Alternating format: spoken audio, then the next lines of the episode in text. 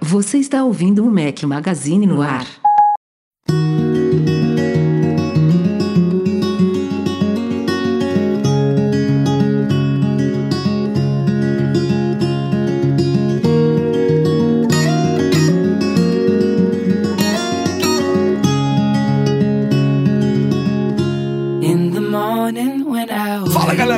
Magazine, bem-vindos ao nosso podcast 537. Estamos ao som de The Paper Kites. Obrigado, Henrique Félix, pela sugestão de hoje. Bom dia, boa tarde, boa noite, boa madrugada a todos. Fala aqui o seu host, Rafael Fishman. Eduardo Marques, direto do carro. Vai. Grande, Rafael. Lembrando aqui os velhos tempos de 2010, 2011, 2012, quando a gravação era feita num bom banheiro de um metro ou dois metros quadrados, sei lá qual era o tamanho daquele negócio. Mas o isolamento Mas acústico aqui. é bom, é bom. Tá Acho bom, que é melhor né? do que na sua casa, não vai ter carro de polícia passando aí, bombeiro. Não, e outra. Motoboy. O isolamento acústico aqui não tem. Deixa eu contar aqui, tem uma, duas, três, quatro, cinco, seis, sete, oito, nove. Crianças? Nove crianças em casa. Pô, Ou seja, o isolamento acústico aqui tá bom, né? Até para os seus ouvidos deve estar tá bom aí, dar uma descansada. É isso. Ó, pela primeira vez na história deste podcast, temos um convidado que ainda é especial, não vou dizer que não é, mas pela primeira vez é da casa. Marcos Mendes. Olá, que bom estar aqui, tudo bom? Seja muito bem-vindo. Muito obrigado pelas boas-vindas calorosas ao longo das últimas semanas, em etapas.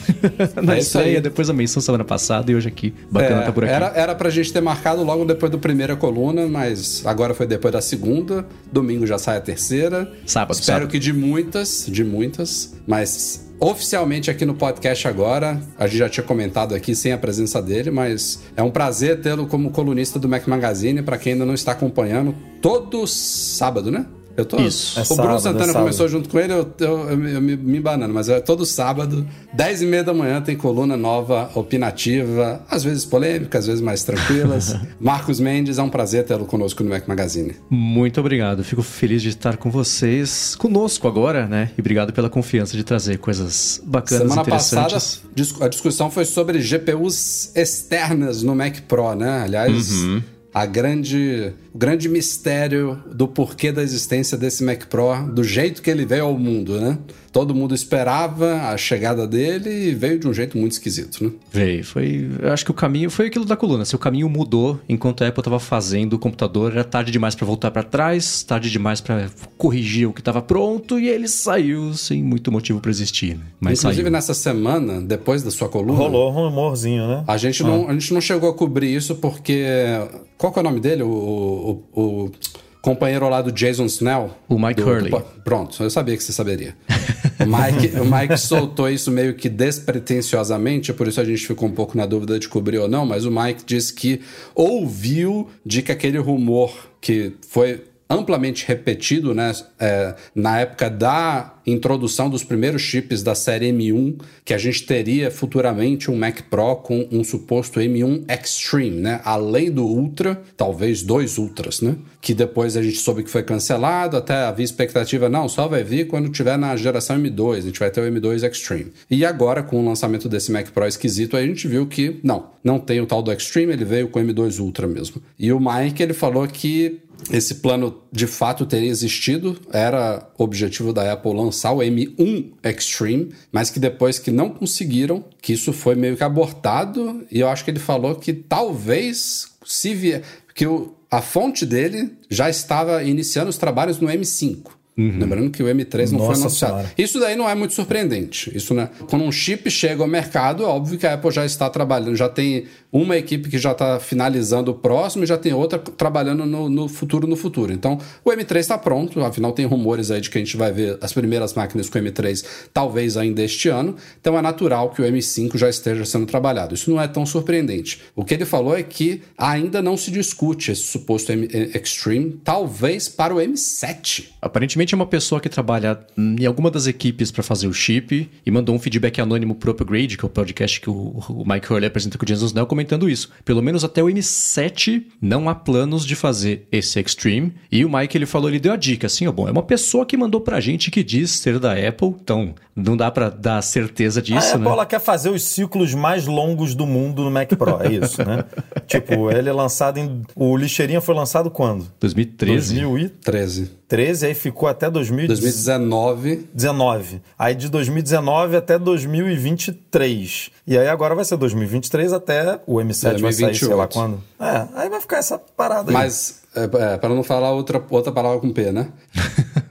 Mas eu espero que ele esteja errado. Porque eu não consigo acreditar que o, o, o que eu vejo sobre o Mac Pro atual é que a Apple colocou ele no mercado porque já estava atrasado. Ela atrasou o fim da transição para o Apple Silicon.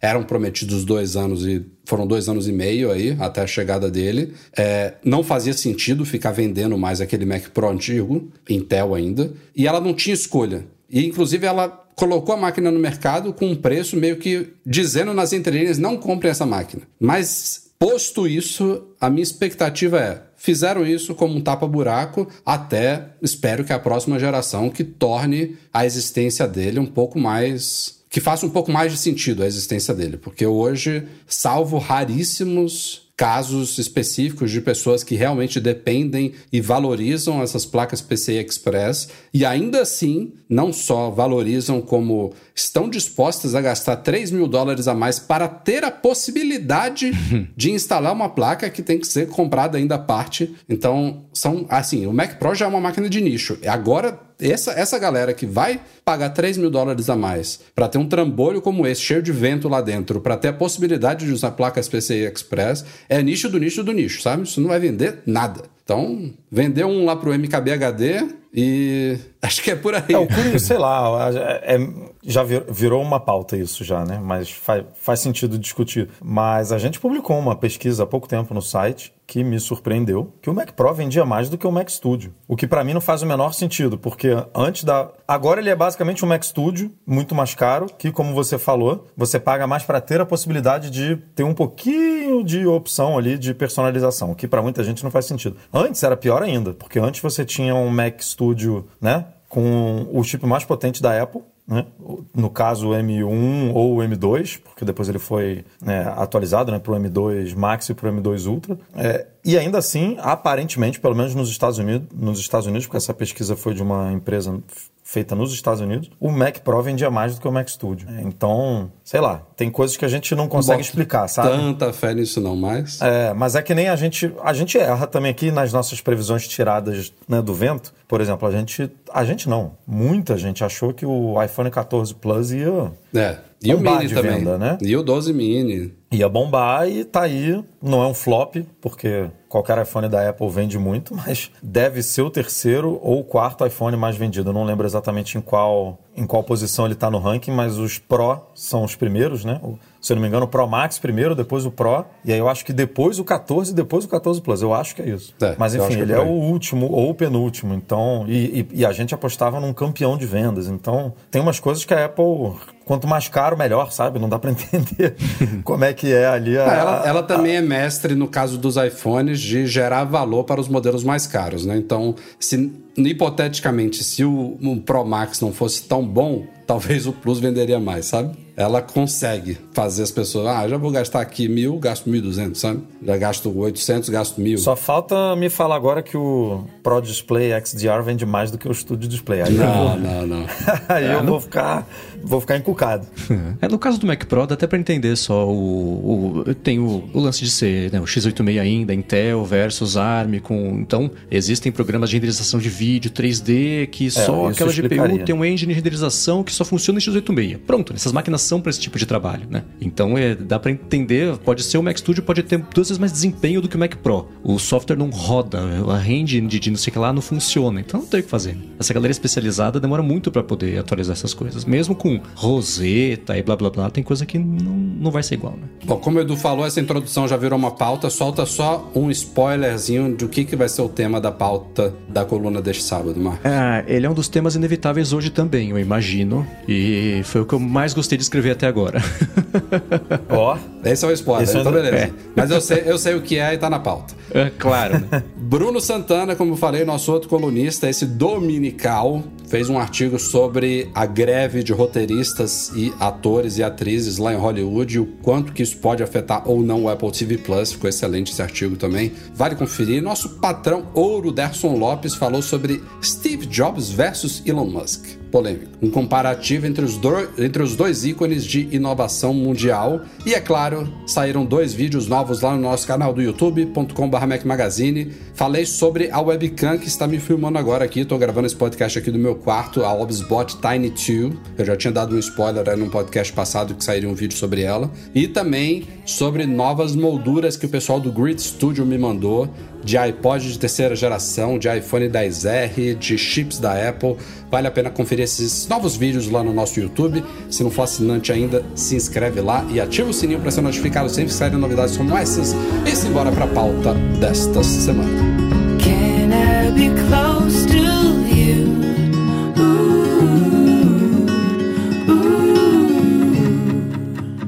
Wake up to the sound of your fleeting heart. Saíram nesta semana aí anunciados, não está disponível no Brasil ainda, não estão disponíveis ainda em Portugal, mas já estão nos Estados Unidos, os Beats Studio Pro, a nova geração do fone mais clássico da Beats, que sucede agora, né, o sucessor direto dele é em relação ao Studio 3 Wireless, mas esses são os fones que começaram tudo. Não, não, não me lembro qual era o nome original, acho que era Beats Studio, talvez. Enfim, antes era o Studio 3 Wireless, Esse era, a gente comprou esse lá atrás, que a gente tinha um igual, era Beats Studio? Não, aquele o que meu é era o almofada. Solo Pro. O meu era é, Solo, Beat era Solo, Solo, é HD. Solo Pro, não me lembro. É que era, verdade, uma, era Solo. era uma variação mais baratinha do estúdio. O estúdio era... É esse daí. O estúdio é Over é mais, mais top. E é uma atualização que já estava rumorada há muito tempo. Esses fones já foram, inclusive, homologados no Brasil. Tá tudo pronto para lançamento. Aliás, esses últimos lançamentos da Beats estão todos assim. Tá vazando tudo, tá sendo homologado nos Estados Unidos, homologado no Brasil e depois eles são lançados. E é uma atualização super completa para o Beats Studio Pro. Eles estão disponíveis em quatro cores: preto,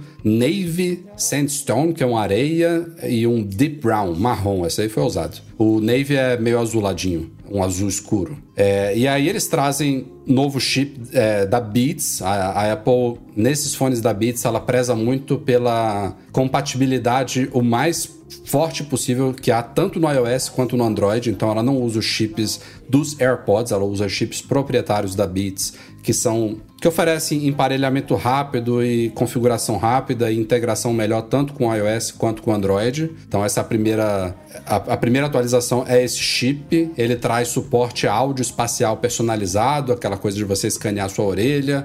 Tem sons melhorados, até 80% melhor fidelidade de áudio, sem estourar, drivers personalizados, microfones atualizados, cancelamento ativo de ruído, modo transparência também eles prometem, melho- prometem melhorias.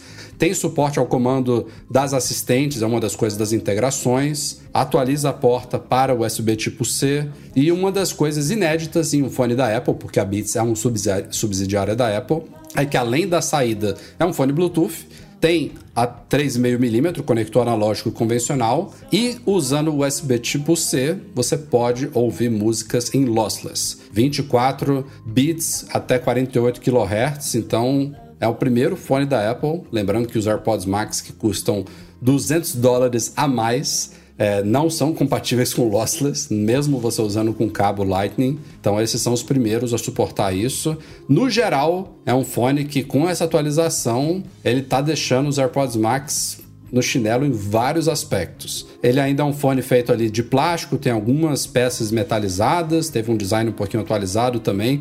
Ele, certamente, quando você pega ele na mão, eu não peguei ainda, espero fazer isso em breve, mas eu, já dá para perceber que você pegar um Beats Studio Pro na mão, sem você saber nada sobre o produto, e pegar uns AirPods Max, você vai dizer, os AirPods Max é um fone mais premium do que o Beats Studio Pro. Mas isso é só o aspecto exterior, porque a Apple usou realmente materiais bem diferentes na construção dos AirPods, dos AirPods Max. Mas os AirPods Max que foram lançados, vale lembrar, em 2019, eles já estão devendo algumas coisas, inclusive esses últimos recursos anunciados pela Apple na WWDC de áudio adaptivo, conversation awareness, várias coisas bacanas vão chegar somente para AirPods Pro de segunda geração que já tem um chip H2 que não está ainda nos AirPods Max. E Vai, isso depende de atualização de hardware. E a má notícia pra galera aí que tá ouvindo isso daí, ah, a Apple atualizou o Beats, então logo logo deveremos ter novos AirPods Max. Seria ótimo, mas os rumores por enquanto falam somente final de 2024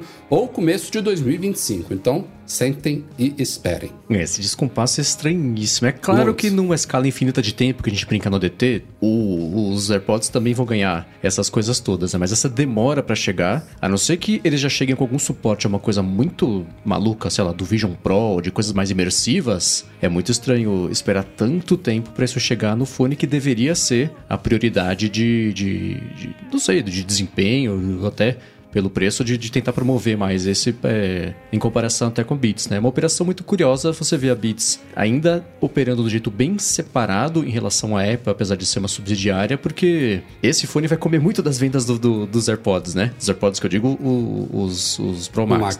né? E é, dá pra fazer um, um argumento de assim, ah, é claro que vai lançar de uma forma descompassada porque você sempre tem coisas estimulando o pessoal a gastar. né? Certamente uma galera que vai comprar esses agora vai comprar os AirPods Pro Max quando eles saírem, assim como tem hoje, vai substituir por esse da Beats. Então você faz esse, esse TikTok aí de, de, de lançamentos pra poder sempre manter alguma coisa despertando interesse da carteira do pessoal. Mas que é estranho o fone mais high-end da Apple não dar suporte aos recursos mais high-end que ela própria fez. Ela inventou, né? Não foi surpresa pra ela. Ela que tá fazendo, né? E ainda assim ter esse descompasso de lançamentos. Eu falo por mim. A galera que, me, que acompanhou minha cobertura, vídeos e reviews aí de AirPods Max em 2019, sabe que eu fiquei apaixonado por eles na época, até porque essas, esse descompasso que a gente está discutindo agora não existia naquela época, mas eu decidi não ficar com fone porque, mesmo com tudo que eu curti neles, eu achei o preço acima do que eu estaria disposto. Vou colocar as- os dois motivos aqui: acima do que eu estava disposto a pagar e acima do que eu acho que eles valeriam é, custar no mercado. São duas coisas. E, como eu falei, citei aqui brevemente, o Beats Studio Pro está chegando agora nos Estados Unidos por 350 dólares. Ainda é um fone caro, não é nada barato, mas os AirPods Max, oficialmente, porque rolam promoções toda hora, mas oficialmente no site da Apple, continuam custando 550 dólares, 200 a mais do que esses novos fones da Beats. É, e é um descompasso, por mais que eu entenda aí o que o Marcos falou, que faz sentido mesmo, né? Você ter lançamentos ali intercalados, mas para a Apple fica feio, né? Assim, ela. Porque rolou até rumor, não é recente isso, a gente sabe que não vai acontecer, até pela estratégia da empresa hoje, mas rolaram rumores na época da aquisição da Beats que os fones iam morrer. Né? Não sei se vocês lembram disso. Muita gente apostava, ah, a linha Beats, a Apple comprou a Comprou Beats por causa conta do Beats software, Music. por causa do Beats Music, que se transformou no Apple, no Apple Music, né? Antes disso, a Apple não tinha o serviço de streaming. Aí ela comprou a Beats para montar o serviço de streaming dela. E aí muita gente falou, a Apple já tem os AirPods e tal, e ela não vai continuar vendendo o fone da Beats. Só que hum, você não joga fora o mercado de bilhões de dólares, né? Que nem são os do- de fone da Beats. Você não faz isso. né? Não tem por que fazer isso. É, Mas a Apple sempre guardou recursos premium, né? Os recursos mais interessantes, o, o discurso de marketing mais interessante para os fones dela. E o, como a gente comentou, os AirPods Max são o topo do topo. Do- quer dizer, deveria ser o topo do topo do que a Apple oferece nos fones, porque ele- eles custam 200 dólares a mais do que esses Beats é, Studio Pro e do- mais do que o dobro do que custam os AirPods Pro. Né, que são fones que estão ganhando várias novidades, como o Rafa falou ali na WWDC, várias novidades muito legais, muito interessantes, é, inclusive de acessibilidade e que não vão chegar num fone que custa mais do que o dobro, sabe? Então, não assim, eu não consigo enxergar um motivo para Apple guardar uma atualização para esse fone para o fim de 2024 ou começo de 2025, como, tá, como tem sugerido aí o leakers como Ma- Mark Gurman e tal, porque, cara, é o que você tem de mais moderno. Você não pode ficar esperando, sabe? É, nem que, assim, se não tivesse todas as características, eu já atualizaria ele só para ter um- um- umas cores novas ou para ter uma interface com USB-C, para já dar uma mexida. Se você vê tudo que a Apple está trazendo para os AirPods Pro, além dessa novidade de lossless e tudo, é, fica muito feio para a Apple continuar vendendo os AirPods Pro. Mas a gente sabe que ela vende, né? Porque Uhum. a gente estava discutindo aqui Mac Pro, que foi lançado em 2013, ela ficou vendendo até 2019 pelo mesmíssimo preço do lançamento de 2013, sem mexer em uma vírgula, e continuou. Agora, o. Vou puxar aqui, nem é um superchat, é um comentário de um MM Tour aqui, ó, um viajante do MM Tour, o Thiago Peruchin, que comentou que o Max poderia vir com lossless sem fio, e aí poderia ser um grande diferencial, né? Só que eu não sei se existe hoje um codec capaz de fazer isso sem fio, né? Não sei se existe alguma mágica que permita você codificar ah, um arquivo tão pesado assim é, numa transmissão sem fio. Então, isso é um desafio que poderia ser um argumento de, ah, por isso que a gente vai lançar no fim de 2024 ou no começo de 2025. Que até lá a gente vai ter algum protocolo, vai ter o AirPlay 3, sei lá, que vai suportar alguma coisa desse tipo. Não, Wi-Fi vai, Wi-Fi vai, mas o Bluetooth 5.3 eu acho que não, não tem banda o suficiente para os arquivos. Qual que é, o- é a LAC que a Apple usa, né? É, eu acho que tinha algum padrão que ela tá envolvida em vários padrões, vários consórcios, etc, para fazer esses padrões de transferência de todo tipo de dado, frequência. E eu tentei achar aqui rapidinho, não consegui, mas tenho quase certeza que eu vi que ela estava envolvida em algum tipo de padronização para transferência uma banda maior que ia dar suporte. Se não for lossless, é o mais próximo de lossless que daria para fazer e melhor do que existiria hoje em dia. É, isso a Sony já faz também, né? A- Tem a então. Qualcomm, tem aquele APTX. Que é com os chips customizados lá, né? E É. o- os fones da Beats não usam os chips da Apple, usam os chips da Beats, né? Isso Uhum. é até curioso você ver que mesmo com operação... Outra coisa, né? Da- É a mesma empresa, mas operações bem diferentes. E no papel, esse fone não, não deveria ter que competir com os AirPods Pro Max. Compete com o Quiet Comfort de 35 da Bose, o outro lá que é o... o Headphone 700, né? O QC45 eu achei aquele, custa 330 dólares. O Bose Noise Cancelling Headphone 700 custa 379 dólares. Aquele da Sony, que é a sopa de letrinhas lá, custa acho que XM4. 400 dólares. É, então ele compete na faixa de preço dessa galera, mas com os recursos que competem lá em cima com os AirPods Pro Max. Então na prática, ele tá competindo com todo mundo. E pra quem tá mais ligado nesse mundo aí da Beats, acaba não sendo nenhuma questão qual que vai comprar, né? Já vai direto nesse. Olha que coisa bacana. Quem sabe, tudo indica que o Brasil deve ser um dos próximos, talvez o próximo país a receber um recurso do Apple Pay chamado Tap to Pay, que não tem tanto tempo assim que chegou, não. Basicamente, o Tap to Pay transforma o iPhone num terminal, numa maquininha de pagamento NFC. A Apple já está usando isso em algumas lojas nos Estados Unidos, começou nos últimos, nos últimos meses a expandir. Acho que o último país que recebeu foi o Reino Unido. Tem alguns poucos que já tem. Tem Taiwan, se eu não me engano. É, Austrália talvez tenha. Talvez, Estados sim. Unidos, obviamente. É. Mas são poucos. E quem, quem deu o furo disso daí foi o, o perfil Pay News BR lá do Twitter. E é o. É um banco, o Infinite Pay? Cara, o Infinity Pay. É Infinity Pay, né? Eu acho. Né? É, ele Infinity é Pay. um. É uma fintech. Não é, um, não é uma fintech, porque ele oferece cartão, oferece maquininha de pagamento. É um, é um, é um ecossistema de pagamentos, sabe? Tanto para clientes, que você pode ter um cartão, quanto para né, é, empresários, enfim, lojistas e tudo. E isso era uma dúvida né, que a gente tinha quando os rumores do Tap to Pay começaram. A gente pensou, ah, qualquer um vai poder simplesmente abrir o iPhone, vai ter lá nos ajustes ou em algum lugar ali alguma coisa para você é, fazer as configurações da, da sua conta e poder receber pagamento. E não é assim, né? O Tap to Pay ele precisa, ele, ele precisa estar inserido dentro de um serviço financeiro como o Infinite Pay, né? Ou o Stripe ou algum outro. Sim. É, a Apple por si só ela não faz o recurso sozinha, porque provavelmente se ela fizesse alguma coisa assim, ela ia cair em algum órgão regulatório aí de, né, e antitruste e tudo, porque senão ela tá é, basicamente tirando um monte de gente aí da, né, tá cortando várias etapas desse processo. Então, no Brasil, aparentemente é, só tem eles testando, mas possivelmente vai aparecer outras É, isso é o que a gente sabe, aí. né? Eles estão fazendo esses testes, a gente já tem lá no nosso, na nossa matéria tem screenshots, tem um vídeo que a gente recebeu também da coisa já funcionando e o pessoal do Infinite Pay mandou uma declaração para o Mac Magazine dizendo que estão de fato testando a tecnologia, não tinha como negar isso, mas que não tem mais detalhes para compartilhar nesse momento. Eu espero que não seja que nem alguns testes aí a gente hoje em dia tá bem tranquilo com o suporte ao Apple Pay no Brasil, né? Finalmente se disseminou legal. Poucos bancos não oferecem suporte ao Apple Pay no Brasil É, hoje em outro dia. eu vi um tweet de alguém comentando, né? Nossa, nem parece que faz dois anos que a gente comentou que a Caixa e. Não lembro qual A caixa, outro a caixa é um bom exemplo. Já estavam testando e até agora nada, né? Tipo, já tem dois anos que a gente A comentou. e caixa, nada. a, a caixa é um exemplo que ainda não se concretizou, mas dos que se concretizaram, teve, teve alguns que demorou bastante. Quando a gente teve aqueles indícios assim, ah, o app já foi atualizado com o selinho da carteira. Então vai chegar A em breve. Max Aí- foram dois meses, cara. Ah, dois anos. Dois anos. Dois, é, Santander também demorou. Enfim, tem. Mas agora, como você falou, já tá bem, muito bem coberto. São dos grandes, acho que só a Caixa não tem. E vamos ver como é que vai ser o Tap to Pay, porque é, na teoria, qualquer empresa que oferece hoje maquininha poderia oferecer a opção Tap to Pay, né? É, o, o, a- o potencial de mercado é esse. Qualquer, qualquer banco, qualquer fintech dessa que oferece isso poderia, mas não sei se todas vão, vão ter, eh, vão querer fazer, não sei quanto, quais são as taxas que pagam para Apple, né, e tudo. Mas sem dúvida nenhuma é uma coisa que facilita muito, né, para quem já tem um iPhone, não precisa alugar uma maquininha, não precisa comprar uma maquininha, né, já usa direto ali o próprio aparelho.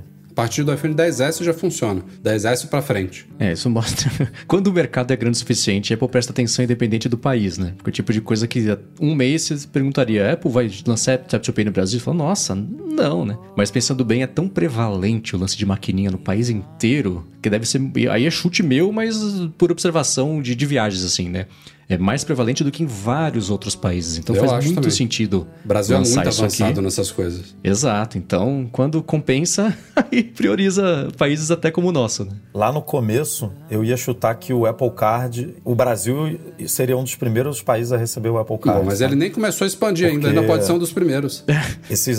Então, não mas pô, mas tem muito tempo que o Apple Card foi lançado, né? E até agora nada. Porque a Apple entende o mercado brasileiro, né? Ela vem, apesar de não ser um dos principais mercados dela, ela sabe qual é a realidade do país. E ela oferecendo um cartão de crédito aqui, que você pode dividir produtos da Apple em 24 ou 36 vezes, que nem ela oferece lá nos Estados Unidos, sem, sem cobrança de, de juros, né? recebendo cashback. Para quem gosta de Apple no Brasil, um cartão desse seria, né? Ela ia ter um.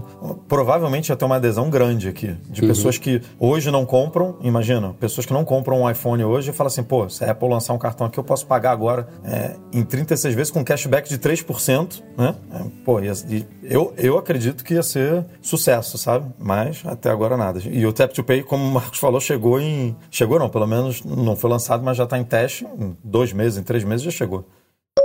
Olha aí, você aí que é uma pessoa de visão, será que você tem um iPhone original guardado lacrado? Pois saiba que nesses últimos dias aí, um iPhone original de 4 GB, esse é mais raro ainda, né? Porque a Apple vendeu o iPhone de 4 GB muito, por muito pouco tempo. Ela rapidamente é uma, da- uma das histórias que muitos esquecem. Ela lançou esse modelo de 4 GB e, sei lá, dois meses depois, abandonou e passou para um mínimo de 8 GB. E o cara tinha um iPhone desse, lacrado, guardadinho, pôs para leilão na LC LCG Auctions e, a- e uma pessoa arrematou ele por 190 mil dólares, amigos. Quase, Quase um milhão milha. de reais um iPhone desse. Que tal, hein? Quem, quem também comprou Mas um você iPhone... falou aí. Diga. Não, você comentou aí quem tem. Tem um leitor do site que tem. Comentou lá no post. É verdade. Falou te- que eu um leitor tenho. fa- Estou guardando para o aniversário de 20 anos.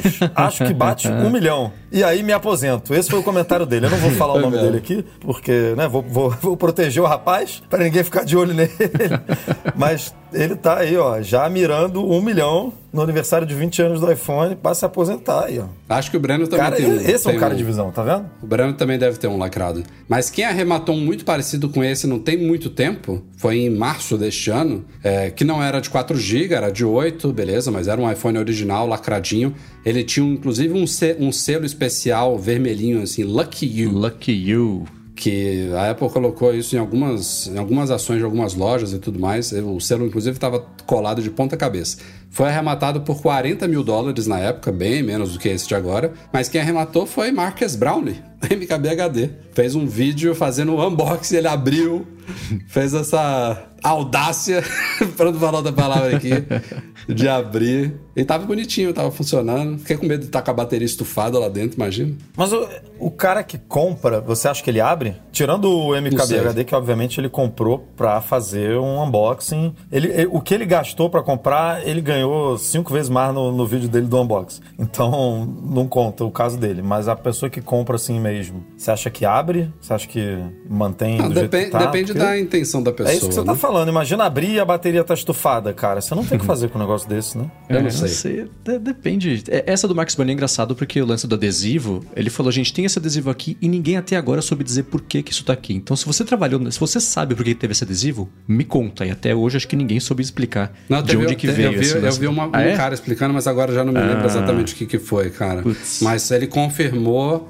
que era E- alguma o dele coisa... era de 4 GB também? Não, de 8. De 8. De 8? Aliás, foi, foi leiloado agora, também nos últimos dias, um outro de 8 lacrado pela LCG Auctions e foi arrematado por quase 54 mil dólares. é, também, ta- também é raro. Mas é, é aquela coisa típica, né? Pô, se eu tivesse Cara, mas 190 é muito comprado dinheiro, ações da Apple no ano 2000, ou isso, né? Quem pôde, quem teve a, a visão, não sei se é visão ou se o cara fez isso só porque, ah, quero ter aqui de, de, de, de coleção, de recordação, porque não. Não, não, não dava pra.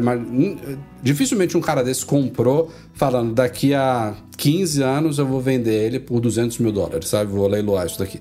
Não é. É, muito difícil. Mas quem pôde, né, naquela época, comprar um. Vou deixar essa caixinha aqui, guardadinha aqui, lacradinha. isso, isso daqui vai, vai render alguma coisa no futuro, seja lá o que for, sabe? É, sei lá. Isso de abrir Será, ou não... será que já tem gente imaginando fazer isso agora com o Vision Pro? Certeza. Porra, mas o Vision Pro tu tem que investir 3.500 doletas, meu amigo. Não é, não é 600 que nem o iPhone. Tudo bem que 600 lá atrás era mais dinheiro, né? Do que. Mas, mas, enfim, é difícil. Mas o, o, o, o curioso é que o nosso amigo aqui. vo- Você falar de um americano que comprou um iPhone no lançamento e guardou, beleza. Mas um brasileiro. Isso não era nem vendido no Brasil, cara. Não, esse modelo não foi, só o 3G. Tipo, o cara, o cara foi lá, ou pediu pra alguém comprar, ou ele mesmo viajou e comprou. Igual, esse tava pensando. Esse nosso leitor, ele tava com isso já. Na, ele tava na maldade já. Porque. Vocês têm não o primeiro tá- iPhone, não? Eu não, não tenho, eu, eu não tenho nenhum. O primeiro que eu tive foi o 4. Minto. Eu tenho, eu tenho um iPhone 4S com a bateria estufada que eu mostrei num vídeo que eu fiz sobre bateria estufada, que nem hoje em dia é meu, mas não era meu, me deram. Me deram ele já com a bateria estufada já. Mas é o único iPhone que eu tenho, tirando o meu 14 Pro e o, e o iPhone 12 que a gente comprou recentemente para fazer vídeo lá de beta pro site. Porque eu Uhum. sempre vendi um iPhone para comprar o outro. Nunca, nunca guardei um passado, não, É, infelizmente. o primeiro eu tenho não. guardado. Eu teve uns que eu guardei ao longo, assim, depois eu falei, ah, não vou ficar guardando coisa pra nada. Eu vendi Eu não todos, tive o menos iPhone- o primeiro. o primeiro tá iPhone, eu não tive. Ah, olha. É. Eu- o meu Eu primeiro foi o não, 3G. não. O meu, meu primeiro foi o 4. É, meu primeiro foi esse mesmo, mas ele tá aqui, mas nem é pra vender daqui a X anos, eu acho, né? É só pra, pra, pra ter mesmo. Mas de abril não é a dúvida, né? Eu tenho um. tenho- A Apple, por um tempo, vendeu pro System 7 um joguinho de cartas de baralho, que é uma super raridade também e tal. Aí eu comprei, eu comprei um só pra. Putz, não, vou abrir, claro, vou ver como é que é. Ele chegou aqui eu falei, ah, você quer saber? Não vou tirar esse lacre, não. Então tá aqui lacrado no armário até hoje Aí, também. isso aí. Um dia Isso aí pode virar alguma coisa. Quem sabe, né? Ó, ó o Marcos na maldade aí. Sim, para falar de rumores de iPhones. E não vou falar de iPhone 15, vou começar falando de iPhone 16. E é uma coisa assim. A galera tem uma memória muito fraca, né? Porque a gente começou já a cobrir alguns rumores de iPhone 16 e alguns. E nessa parte eu dou razão para as pessoas, ficam revoltados. Espera aí, a Apple nem lançou o 15, vocês já estão falando de rumores de iPhone 16? Primeiro que não somos nós que inventamos esses rumores. A gente não vai deixar de cobrir só porque a gente acha também isso exagerado. Mas o fato é que isso acontece todos os anos. Essa época do ano que o projeto do iPhone que será lançado em setembro já foi finalizado, os rumores que tinham que vazar já vazaram e já começa a se falar do iPhone do ano seguinte. Então, a memória do povo é curta. Tipo, ah, como assim vocês estão falando de 16? No ano passado a gente estava falando do 15, essa época do ano. Mas, falando aqui do iPhone 16 Pro Max, saiu nessa, nessa semana informações lá na rede social Weibo, lá da China, de um um leaker identificado como Digital Chat Station, que segundo o MacRumors tem aí um certo histórico aí de, de acertos, mas não dá para cravar nada ainda mais com essa antecedência. Mas segundo ele, a, a lente teleobjetiva do iPhone 16 Pro Max poderá ser uma lente periscópio super teleobjetiva. E esse super não é simplesmente para dizer, ah, é uma super lente teleobjetiva, não, é uma, uma, é uma, é uma categorização de teleobjetivas. É, isso depende do nível da distância focal da lente. Só para vocês terem uma ideia, hoje no iPhone 14 Pro Max, inclusive, ops, no iPhone 14 Pro, meu iPhone quase caiu aqui. Se você começa a não sei se vocês vão conseguir ver aqui, a usar essa rodinha aqui do zoom, ele indica logo embaixo do 2x, do 3x, qual a distância focal aproximada equivalente daquela lente. E a lente 3x aqui, a teleobjetiva do iPhone 14 Pro, ela tem 77 milímetros de distância focal. Numa DSLR, numa mirrorless, isso significa a distância do sensor até a o começo da lente, basicamente isso. Até a parte que a imagem se cruza lá e vai para o sensor da câmera. Grosso modo falando. E quanto maior a distância focal, maior o zoom que a gente pode falar dessa forma. Então estamos em 77 milímetros aqui no iPhone 14 Pro. Provavelmente neste ano os iPhones 15 já vão vir com uma lente periscópio que talvez dobre isso daí. Pode, podemos ter um, um zoom de 6x, então possivelmente vamos chegar ali no mais ou menos uns 140, 150 milímetros de distância focal equivalente na, na lente do iPhone 15 Pro Max. E no 16 Pro, 16 Pro Max, eles já falam de algo na faixa dos 300 milímetros. Por isso que é uma super teleobjetiva. Mas assim. Nem sei como é que vai ser usado um negócio desse. Então é, é isso que eu queria pontuar aqui. Esse não é uma coisa que quanto mais melhor. Tipo, ah, vai começar uma briga agora de, de teleobjetivas de quem tem a maior distância focal. Porque quando você chega nessa, nesse nível, os propósitos de, desse tipo de lente, desse tipo de câmera, ficam cada vez menores, sabe? Para você usar uma, uma super teleobjetiva dessa de 300 milímetros ou mais, você tem que. Você vai, sei lá, fazer um passeio pela natureza, você quer fotografar bichos à distância, ou você tá sentado na areia, Teria você que ser quer. uma... O que você está falando é que teria que ser uma quarta lente aí, né? Tipo, não não valeria a pena abrir mão do que existe hoje já. Isso, isso já, eu já diria que é uma preocupação para este ano, para o iPhone 15 Pro Max. Porque 6x é muito, cara. Você já fica limitado, sabe? Quando você está distante, você quer tirar uma foto de algo muito longe, perfeito. Quanto maior a distância que você tiver para se aproximar de alguma coisa, melhor. Mas no dia a dia, você, você não vai usar uma 6x, uma 150mm para tirar um retrato de uma pessoa. Você tem que estar muito longe dela, sabe? Para conseguir um enquadramento legal. É, dá para dá para você imaginar propósitos, fazer umas composições criativas. Você com essas lentes você acaba comprimindo muito o fundo, né, da imagem, porque você tem que se afastar e aí o fundo parece muito maior do que é quando você usa uma, uma grande angular, uma ultra angular, mas não é. O que eu quero dizer é que não é tipo quanto maior, quanto maior a distância focal melhor, não é. Isso aí você, você fica muito limitado também. Então, Quero ver se isso se for concre...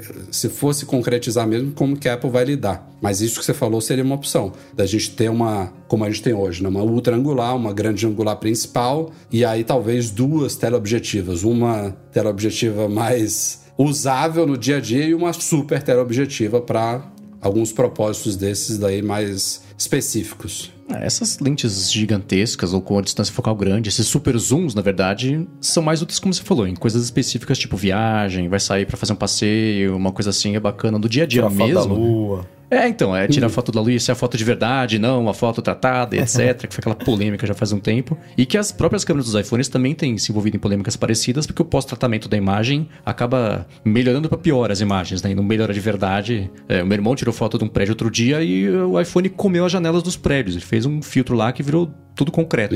Então, então, essa foto de, de janelinha de avião, essas coisas estão sumindo, né? Então, você poder oferecer a foto que a pessoa quis tirar e não que o iPhone achou que foi, bacana, né? Tem, por exemplo, hoje em dia mesmo, o caso lá de, ah, o tamanho do sensor, 48 megapixels, aí faz o crop do, do 12, não sei o quê, para a qualidade da imagem ser mais legal. Então, juntando essas coisas todas, se puder oferecer uma foto legal, a fotografia, que né, o, o termo indica, você captar aquele momento como você viu, ótimo, né? Não quer dizer que necessariamente vai ter um uso o tempo inteiro para esses 300 milímetros ou o super zoom, super teleobjetiva, mas uhum. é, vai estar tá lá a opção se você quiser e de quebra pode melhorar todo o resto, mesmo que você não vá tirar proveito daquele específico. Aí é bom para todo mundo. Né? É, é, Acho que essa é a questão, né? Uma lente dessa, ela vai conseguir tirar foto com 77 milímetros, com 160 milímetros e com 300 milímetros com qualidade? Hum, por ser periscópica, É, é, talvez. esse é o problema, né? Porque ela é, aí tem espaço físico mesmo para mover os Exato, elementos ali, esse é o né? problema. Aí, beleza. Porque hoje a Apple fez um. Esse esquema que você comentou, da foto de 48 megapixels, que você pode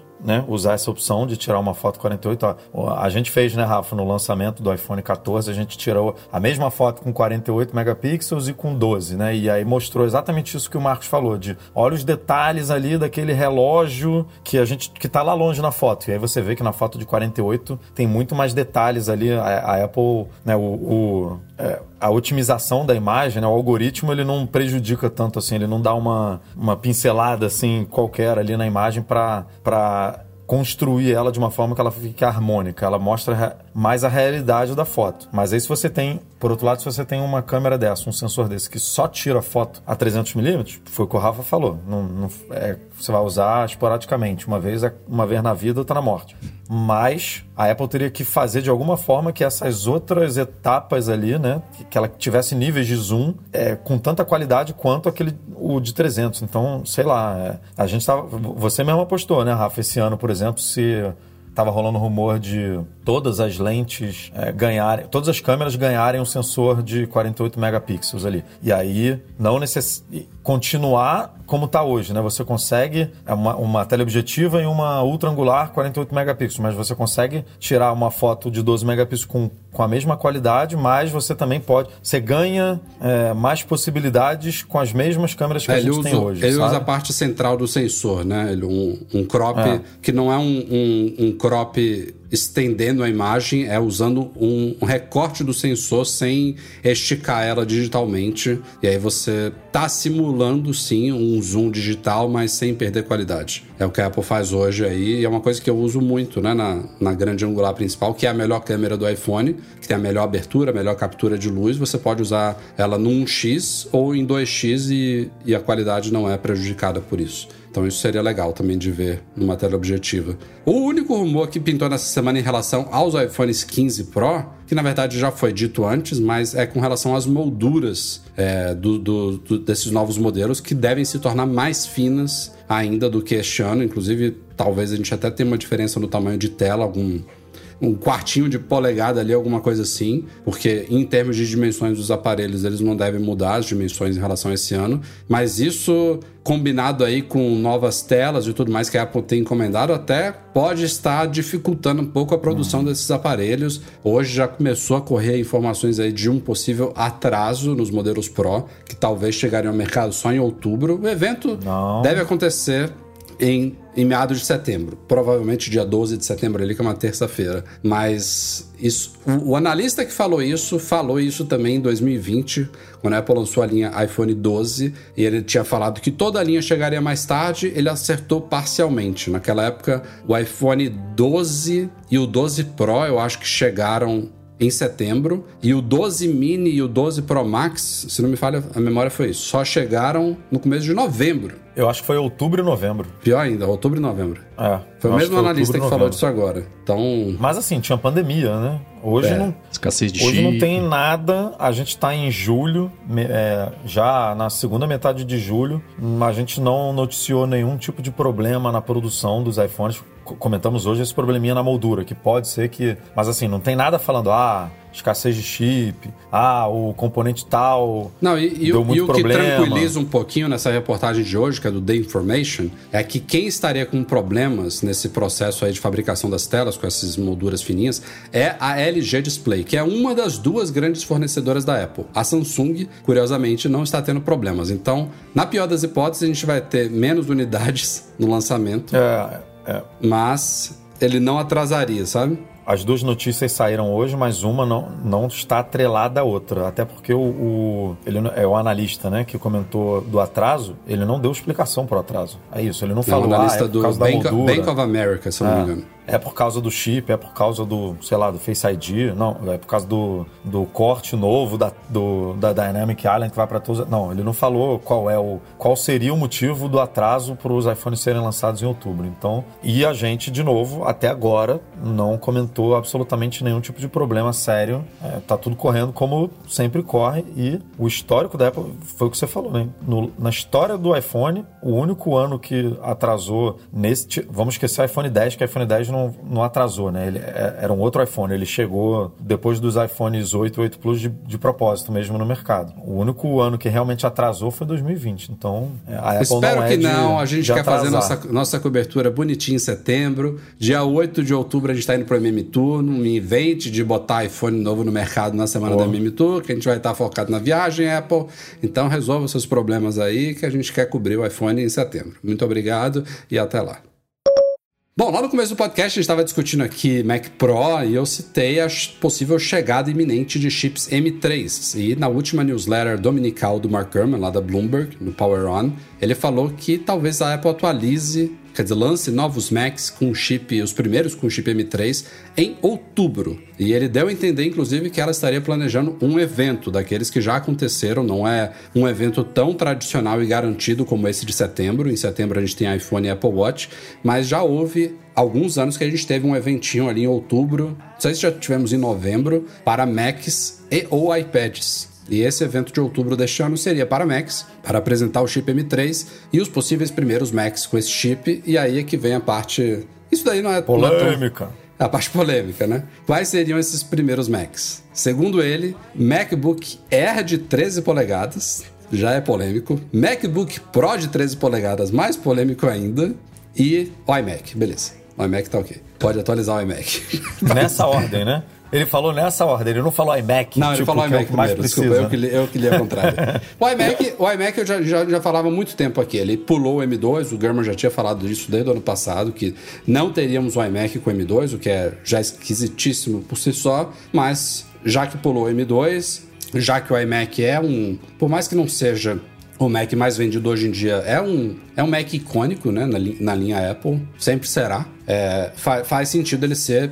Eu diria que eu cravo já que o M3 vai ser apresentado e primeiro eles vão falar do iMac na Keynote. Beleza, o iMac é o primeiro. Agora os outros dois são hiper esquisitos por motivos totalmente distintos, né? De novo, é a Apple estendendo a vida desse MacBook Pro de 13 polegadas que não é Pro. E aí eu me pergunto se eles de novo vão manter o mesmo projeto de 2000 bolinha e só trocar o chip lá dentro. É, eu aposto todas as minhas fichas nisso. Não, não vai mudar nada.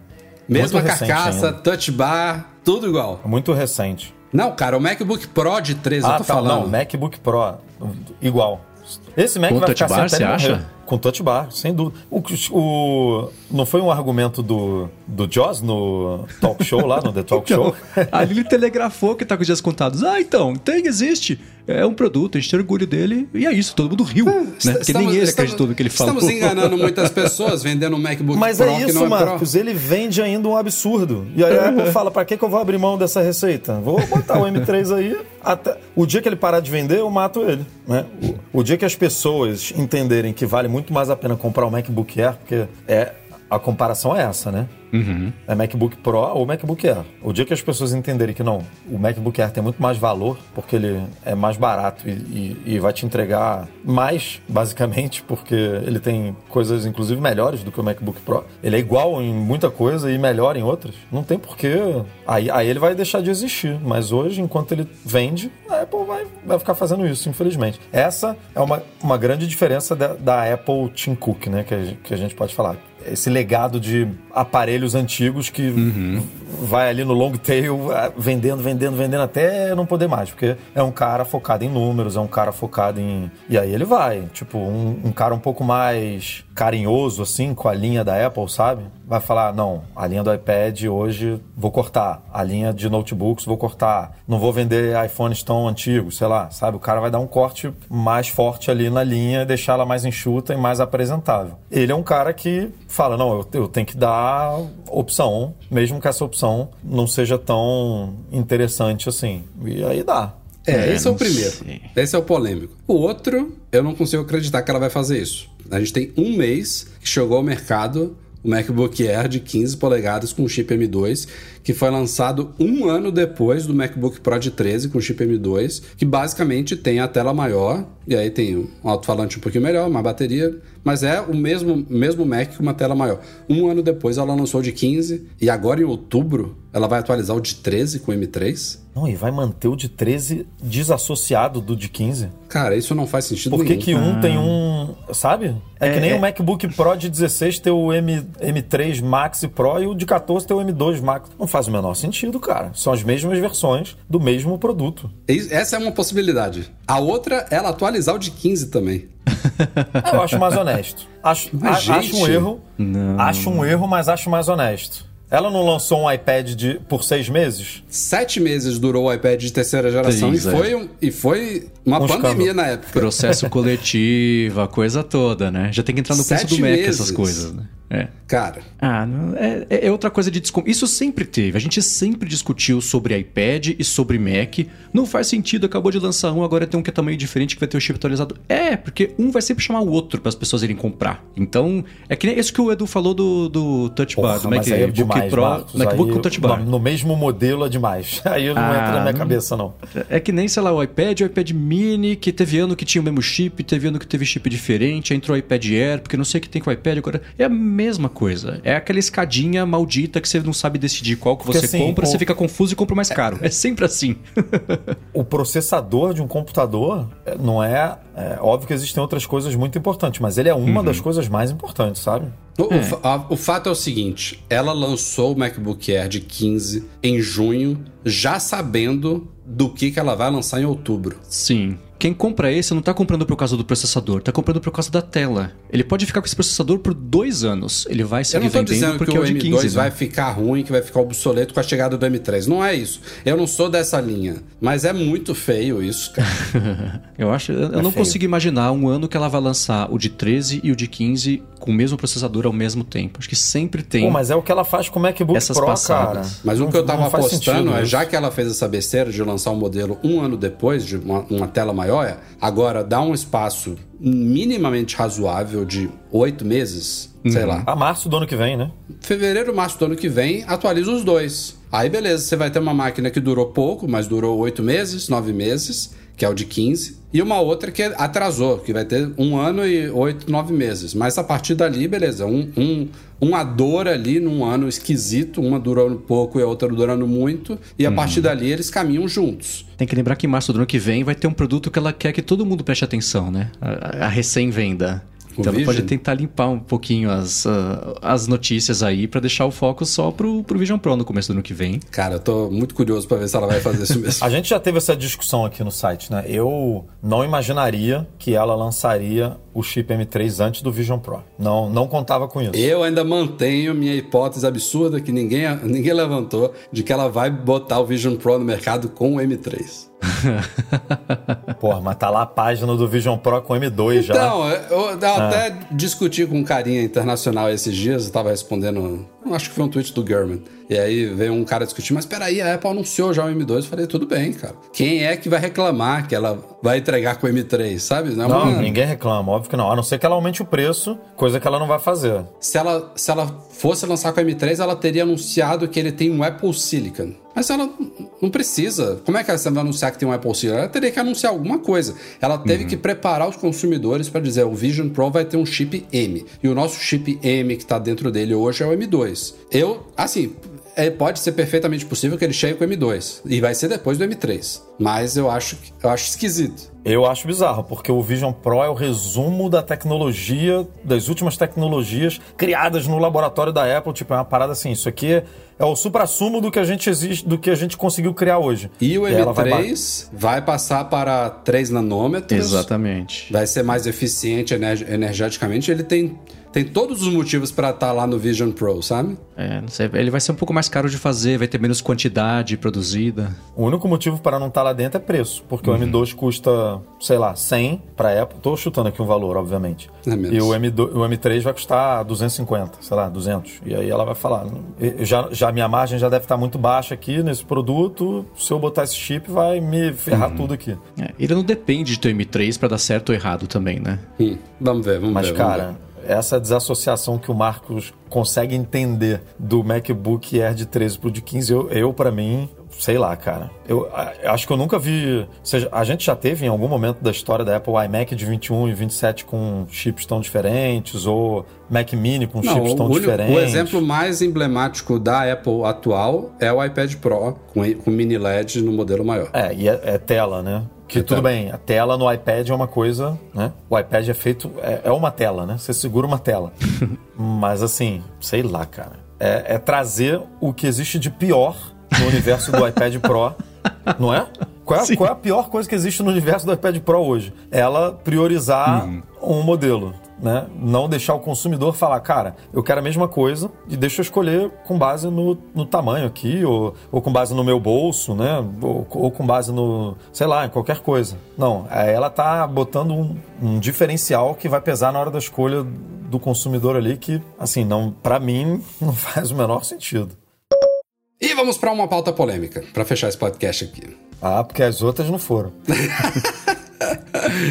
Mais uma vez, Mark Gurman, segundo ele, jogou aí, sabia que essa pauta ia bombar, claro. Segundo ele, a Apple está testando internamente um, bota aspas aí, Apple GPT. E segundo ele também, uma inteligência artificial desse tipo poderá ser anunciada pela empresa em 2024. E aí vamos para vários poréns daqui, tá? Primeiro que a gente sabe que a Apple, não é que ela seja atrasada, ela não, não tem nenhuma tradição de ser pioneira nesse tipo de coisa. Segundo que a gente noticiou há um tempo no site que a Apple e outras empresas, inclusive, estavam barrando o uso de ChatGPT, de Bing e de outras é, inteligências artificiais desse tipo para evitar vazamentos de dados. Então, funcionários buscando coisas em relação a projetos e tal, isso poderia ser um motivo de preocupação.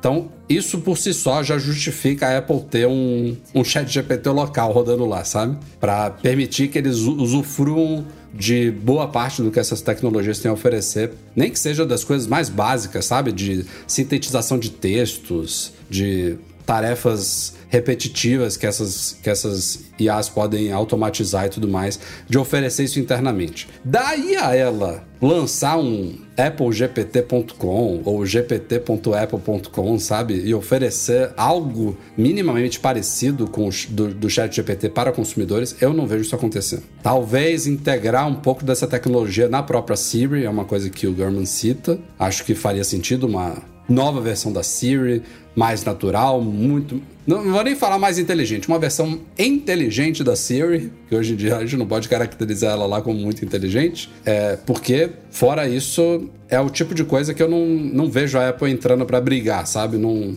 não, não, não, não, não, vejo esse espaço no, no atual leque de produtos e serviços da empresa. Opinem. Mar- O Marcos vai falar um pouquinho, mas, mas, mas quem quiser vai poder ler mais nesse sábado. É, assim, né? Como é que eu falo o que eu acho sem dar o spoiler do que eu já falei que tá escrito, mas é, enfim. isso é foda. Complicado. Esse é um mercado que eu tenho acompanhado muito de perto, porque eu acho ele incrível e tenho feito também, tenho participado do podcast da Lura, que é o Revistas Fora de Controle, que a gente fala só sobre IA de diversos tipos, aspectos, aplicadas, viagens todas. Então, eu tô bem inteirado aí sobre o que tá rolando. Nesse texto do Gurman, não ficou óbvio pra mim o que, que o pessoal lá dentro tá usando esse Apple GPT, qual que é o objetivo disso, se o uso é só interno para algumas pessoas e ainda assim nada do que o Apple GPT diz pode ser integrado ao trabalho, aos produtos, etc. Pode ser um grande playground para a galera se habituar com o que, que é trabalhar com uma IA conversacional só da Apple. Pode ser ela querendo aprender a fazer o dogfooding para depois ela poder lançar esse produto para fora? Pode ser, né? A gente viu no comecinho do ano umas notícias sobre como até junto com, as, com os rumores do que virou o Vision Pro, de que ah, a equipe da Siri tentou fazer comando de voz pro Vision Pro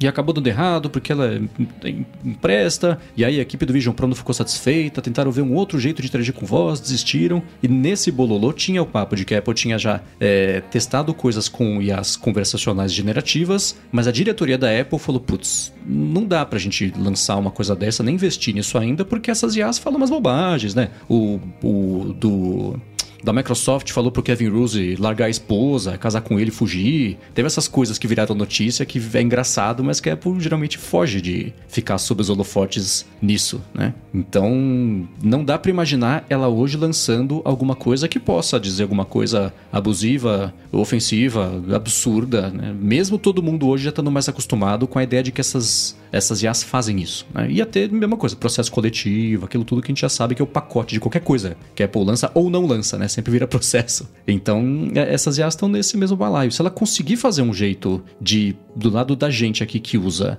é, é, é a promessa da Siri, né? Se a Siri funcionasse, já era tipo o ChatGPT. Você pergunta, É, ela responde é- como uma coisa é útil isso que eu imagino. né? Ainda mais se for aquela coisa privada, ela poder consultar o seu iCloud, que eles chamam de grounding, né? No- no- nas coisas de IaaS, é você alimentar o modelo com informações suas para ele te entregar o que te dá mais contexto. Entra aí privacidade, tudo aquilo que a gente já sabe, que é importante, que a Apple se preocupa muito. Então, uma Siri GPT que pudesse entregar essas informações relevantes para você, porque ela sabe, mastigou lá no modelo. Com processamento todo local e tudo mais. Isso seria lindo Você e teria pela perfeito, primeira né? vez uma assistente pessoal Exatamente. no dispositivo da Apple, que hoje você não tem. Exatamente. Pode ser o Siri ou uma outra coisa, né? Se a Microsoft lançou o Bing e as pessoas agora estão usando, a Siri não é um nome envenenado. Dá pra ela lançar Então, como você, Siri você ainda falar do Bing e salvar, me né? lembra de outro rumor de, de que não é desse ano, que já vem de alguns anos, que eu também não botava fé que ia se concretizar e que eu acho que não vai se concretizar, que era aquela ideia de que a Apple lançaria um concorrente do Google, um search engine. Uhum. E eu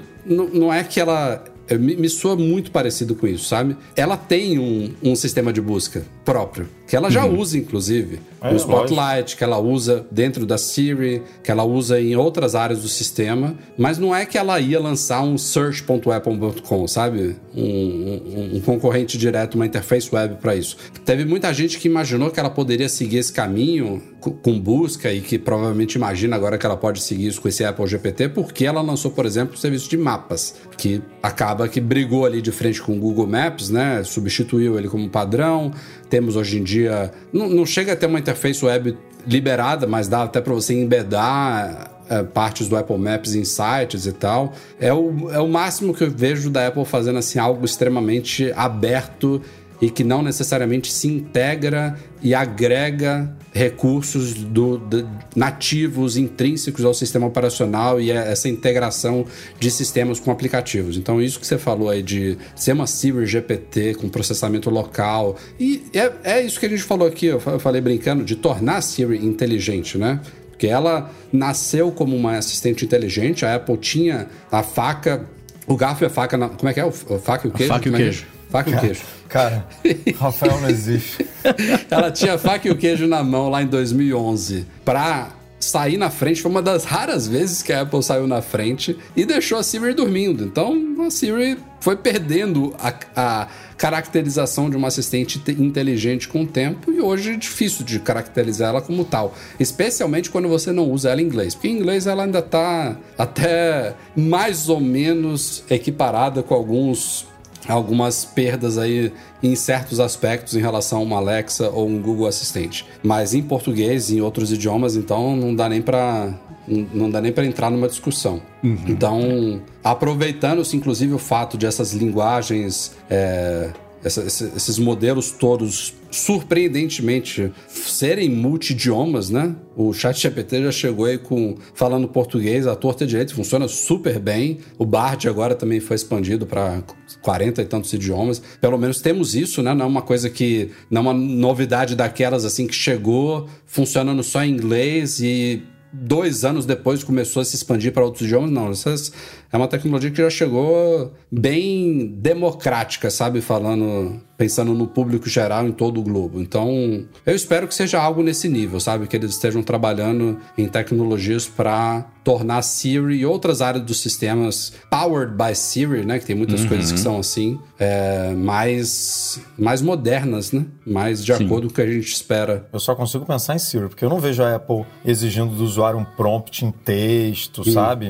É, que nem é a base de hoje em dia, né? Dos, Você vê ela, você sua- vê ela, por exemplo, fazendo o que o Spark fez no Mail. Me ajude a escrever um e-mail. Não, eu vejo a Apple assim. Se você vê para onde hoje o principal produto da Apple é o iPhone. No Pages. E o iPhone, É, e o iPhone você tá aí, assim, a- eu prefiro, se ele funcionasse da maneira ideal, né, interagir com o iPhone menos por teclados virtuais e mais é, por conversa. O Vision Pro é, é computação espacial, que você, quanto menos você usar um teclado, né, um, um teclado virtual ali, melhor. Você vai dar input com olho, com voz, né? Então eu vejo a Apple como a gente é, vê ela fazendo muito de. A, a- a gente discutiu há pouco tempo, ah, a Apple não, não fala. O machine learning da Apple ele é inte- muito integrado aos recursos, né? A Apple não divulga muito. Ah, aqui tem inteligência artificial, aqui tem não sei o quê. O negócio tá, tá assim, é, muito ligado ao recurso e você vê que a Apple tem capacidade de fazer isso de uma forma que outras não têm. Por exemplo, no iOS 16, eu acho, né? Eu acho que foi novidade do, do 16, de você tocar na foto e ela recortar do fundo, né? Quem tinha feito isso antes de uma maneira tão básica e tão fácil, sabe? Tão bem feito que você, cara, ele recorta o fundo de uma maneira bizarra, sabe? De,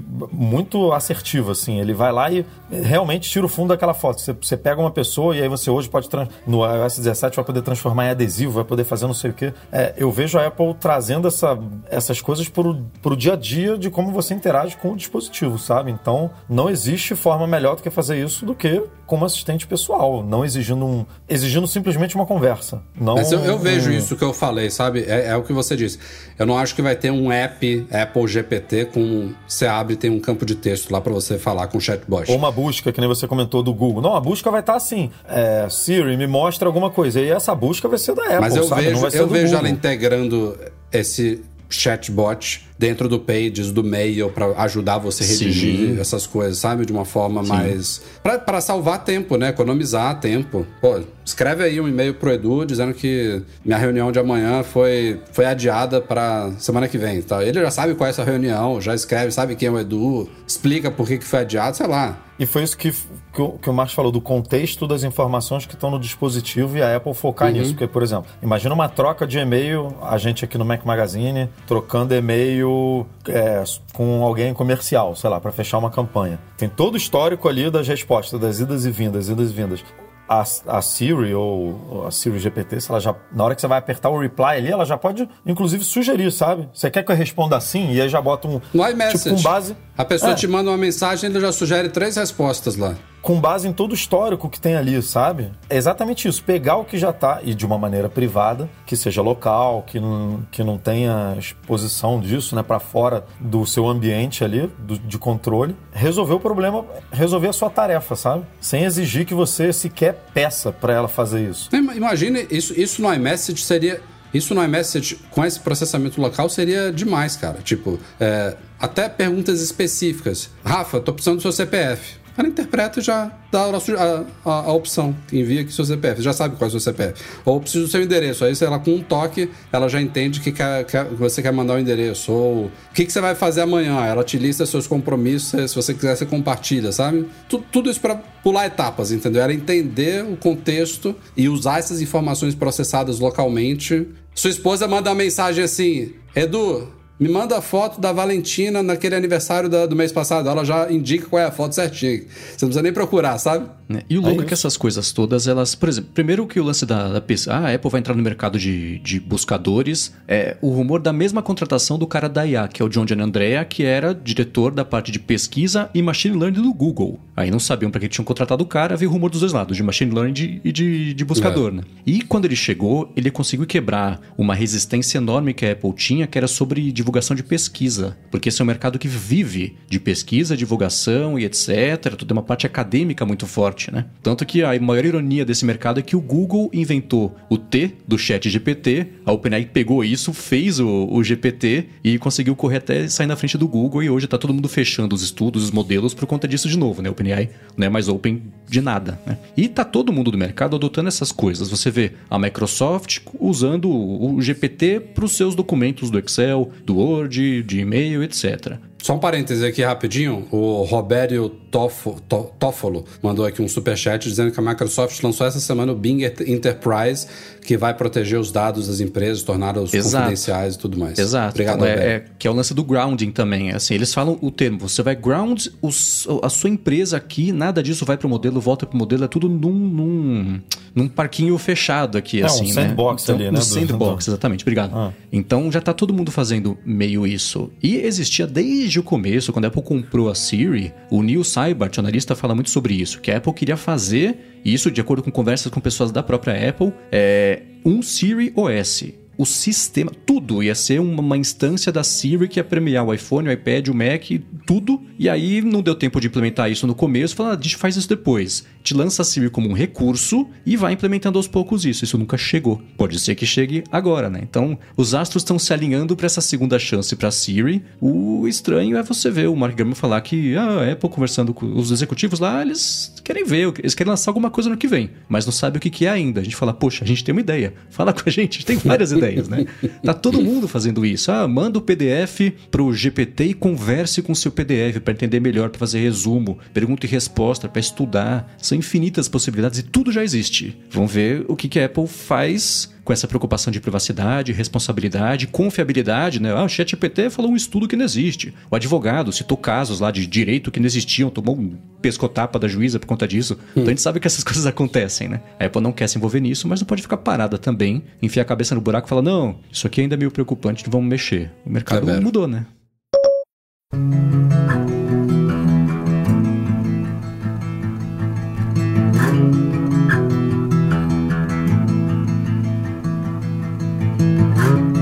E é isso aí, senhoras e senhores. Este foi o Mac Magazine no ar 537. Começar agradecendo a audiência de vocês, os joinhas, os compartilhamentos. Muito obrigado pela companhia. Marcos Mendes, foi um prazer tê-lo conosco aqui nessa nova fase do nosso relacionamento. Muito obrigado por terem me chamado. Espero voltar mais vezes do que na participação anual pós-evento de iPhone para disputar com o Rambo do podcast mais longo. Mas muito obrigado, foi um prazer. Bacana Agora vai ser bem mais agora. frequente, sem dúvida nenhuma. Isso aí. Valeu, Edu. Abraço. Valeu, Rafa. Valeu, Marcos, aí pela participação. Tô curtindo demais aí os artigos da coluna. Espero que nossa audiência aí também esteja curtindo tanto quanto nós aqui da casa. E até semana que vem. Nosso podcast é um oferecimento dos patrões Platinum FixTech, a melhor assistência técnica especializada em placa lógica de Macs, e Caiu, a solução completa para consertar, proteger, comprar ou vender o seu produto Apple e Reitec Fibra, internet de qualidade. Um grande obrigado a todos que apoiam o projeto Mac Magazine lá no Patreon ou no Catarse, especialmente os patrões Ouro, Alan Ribeiro Leitão, Arthur Duran, Cadu Valcésia, Cristiano Melo Gamba, Daniel de Paula, Derson Lopes, Enio Feitosa, Fábio Gonçalves, Fernando Brum, Fernando Feg, Francisco Marchetti, Henrique Altran, José Carlos de Jesus, Lucas Garibe, Luciano Flair, Marcos Ferreira, Pedro Cobatini, Rafael Dorceles, Rafael Mantovani, Romário Henrique, Sérgio Bergamini, Tiago Demiciano, Ulisses Aguiar Rocha e Wendel Bellarmino. Grande abraço também pro editor desse nosso podcast aqui, Eduardo Garcia. Valeu, gente, pela audiência. Um abraço e até semana que vem. Tchau, tchau.